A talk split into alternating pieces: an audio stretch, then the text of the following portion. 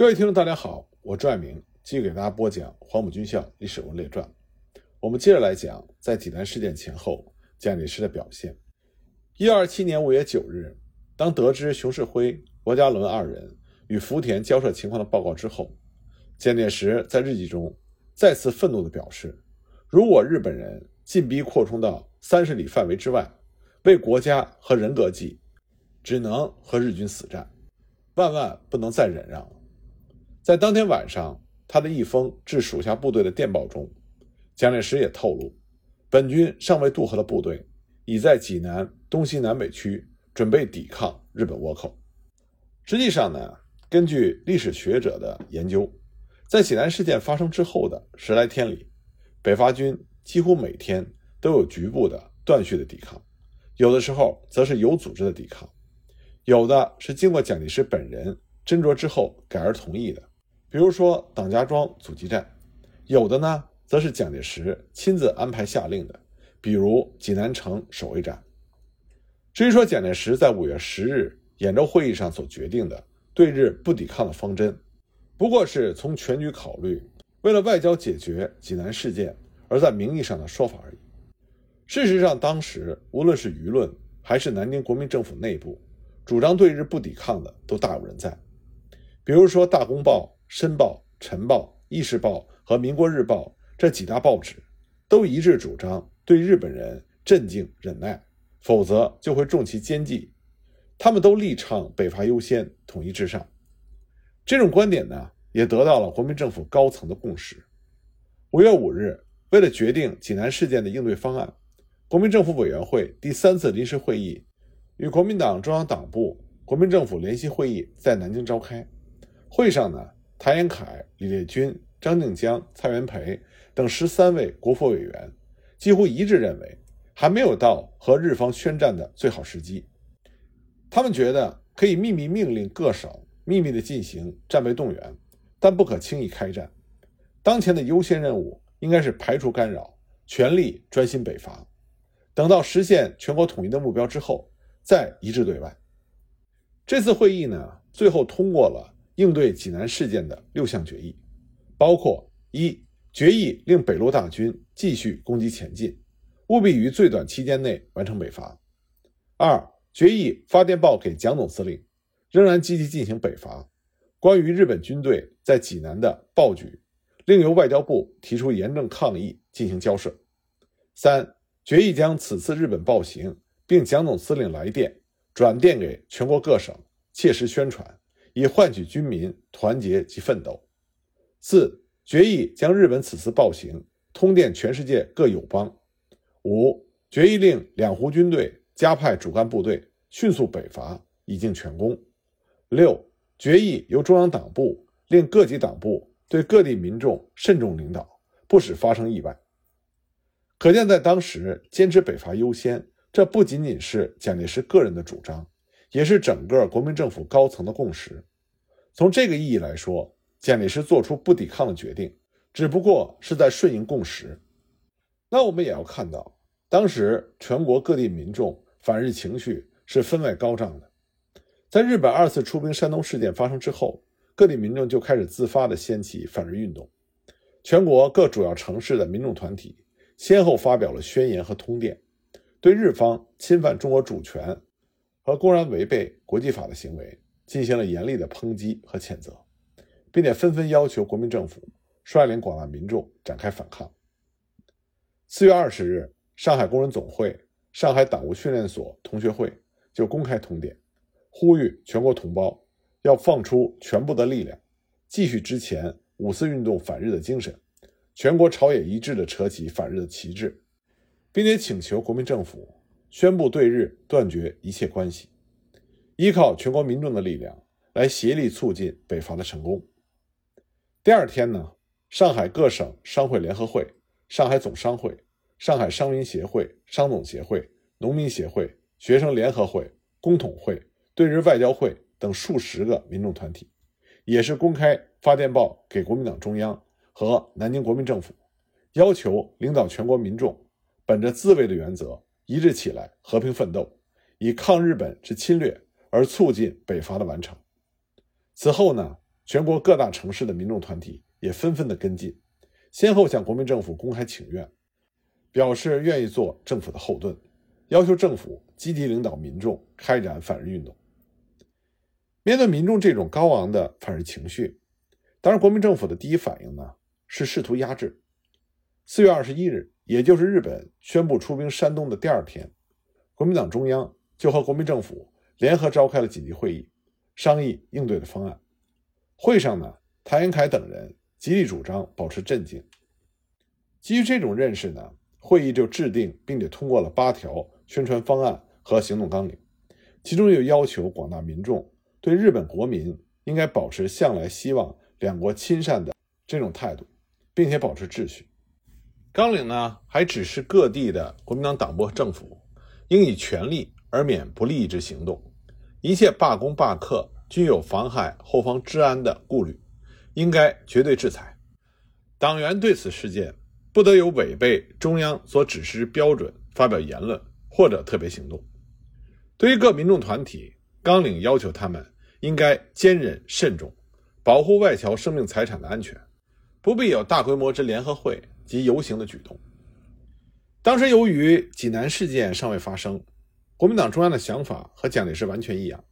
那就是还对日本人心存幻想，意图通过妥协和退让来避免双方的武力冲突。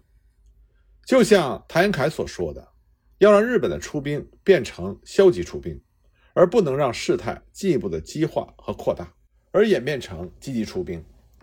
反日运动的高涨和蔓延，显然和这个精神是相违背的。因此呢，国民政府必然会严加制止。四月二十三日呢，国民党中常会。他又通过了反对日本出兵宣传大纲，进一步对各级党部和民众团体的言行做出了限定。大纲严令国民党的各级党员必须要遵守只有党的自由，没有党员的自由的纪律，不要跨越国民党中央的统一规定而自由行动。针对民众高昂的反日情绪，这个大纲呢指出，由于民众的组织现在还没有健全，民众的认识力现在还不正确。因此呢，各级党部应在保存其动力的同时，将民众的动力纳于正轨。为此呢，还专门规定了七条原则，要求国民党各级党部进行宣传的时候严格遵守。这其中就包括：一要坚忍郑重地指导一切；二是认识本党是全民的代表者，本党所采用的策略都是代表全民利益的策略；三泄愤一时是整个失败的起因。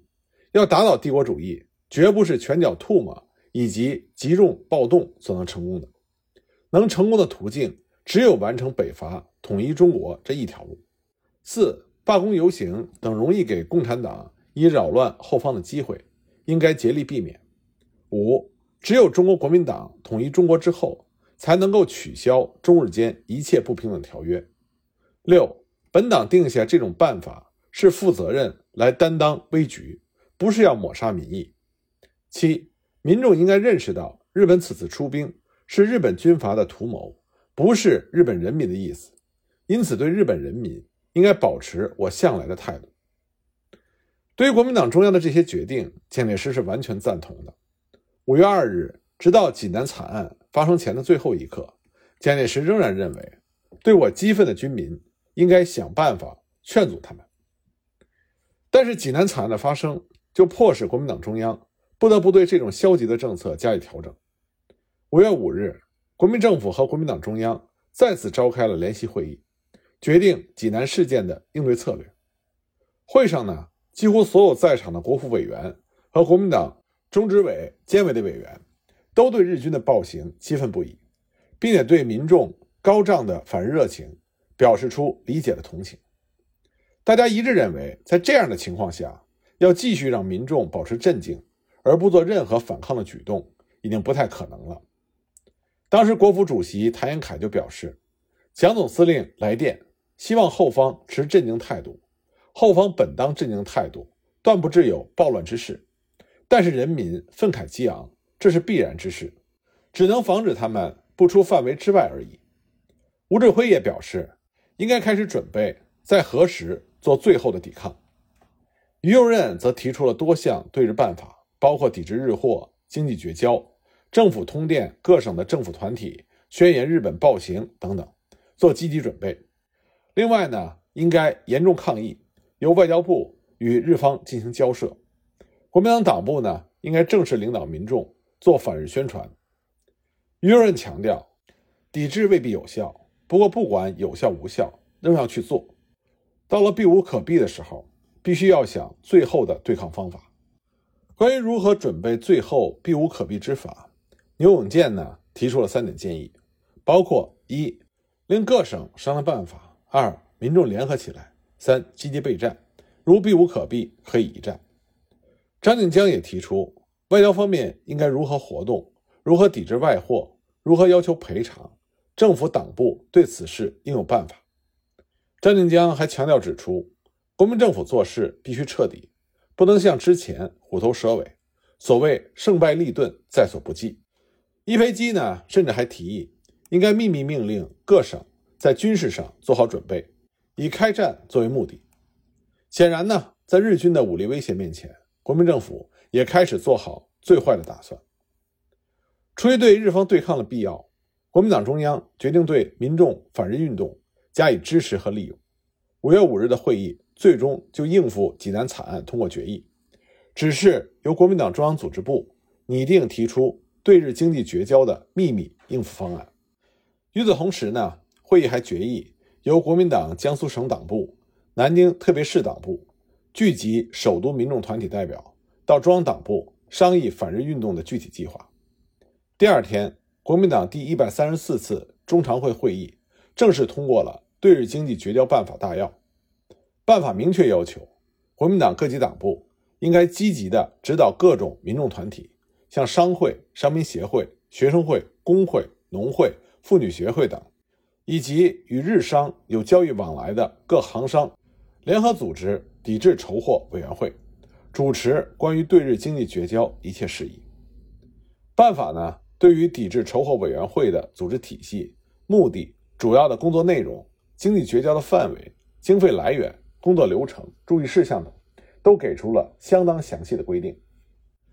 除了经济绝交、抵制日货，国民党中央呢，还积极鼓励各级党部和政府。进行反日宣传。为了加强对反日宣传的指导和规范，五月十日，国民党中常会第一百三十六次会议同时通过了《五三惨案宣传方略》《五三惨案宣传大纲》《五三惨案标语》三项决议案。方略指令各地的国民党党部应该协同军政机关，领导各学校、各团体及一切宣传机关，组织宣传队，用各种方法。分组向民众宣传，以扩大民众对此事的注意和认识。他还要求各位党员在宣传的时候，将矛头集中指向日本政府，向广大民众指明，这次惨案事关中国全民族的生死存亡，要积极鼓吹民众为武力、体力、财力做充实的准备，以不屈不挠的精神和政府合力共济，做政府的后盾。方略呢，针对不同的民众群体，分别做出了规定。比如说，对于商人，他要求应该让商人们认识到，经济绝交是解除其所受压迫痛苦的唯一方法，从而使他们自觉自愿地参与到筹货运动中来。对于工人和农民呢，则应以激发他们的爱国观念为主，尽力争取他们对经济绝交的协助和支援。宣传大纲则就具体的宣传内容进一步做了明确的规定。此外呢，还制定了二十一条标语，以供各级党部宣传的时候使用。国民党中央和南京国民政府在将上述指令传达给各级党部和政府的时候，特别要求他们注意严守秘密，绝对秘密，禁止登载报纸。当然，国民党中央对反日运动的支持是有严格限度的。五月四日晚，身在前方的蒋介石就紧急致电给南京国民政府，要求后方的民众。一定要力保镇静。国民党中央也一再要求各级党部和政府务必集中于中国国民党的指导之下，做有组织、有计划、有目的的反日运动。对于经济绝交运动，他要求各级党部和政府只能进行和平抵制，切不要操之过急。一切封闭商店、检查及烧毁存货、罢工罢市之无益行动，只会徒损国家元气，而伤国民之富，应该极力避免。对于反日宣传，国民党中央一再强调，切不可召集大会进行大规模游行。国民党中央之所以对反日运动设定了重重的限制，根本原因是和他对形势的判断有关。济南事件发生之后，尽管包括蒋介石在内的整个国民党高层对于日方的行径愤恨不已，但都认为日方此举是为了阻止国民政府北伐，因此最好的应对方法就是坚持北伐。五月五日的会议上，国府委员李烈钧他就表示，目前最重要的就是要完成北伐。日本的阴谋无非就是想阻挠北伐，然后实现他们侵略的野心。如果我们能够迅速地克服北京，马上统一，那么日本人就会无计可施，到时候事件也有可能就会解决。吴志辉当时也说，日本人虽然有意挑衅，但是我们不与之挑衅，因为我们内战未完，何以对外？因此呢，首要的任务应该是专心北伐，不要专心对日本。张静江也表示，应该首先实现国内统一，然后才可以考虑对外。日方的真正意图是想通过武力威胁来阻止国民革命军北伐，因此要打破日方阴谋，最好的办法就是坚定不移地继续北伐。等到完成了北伐统一的目标，一切问题就自然可以迎刃而解。这是当时整个国民党高层的一致共识。因此呢，国民政府的一切应对策略都是围绕着如何继续顺利北伐这个中心目标来制定的。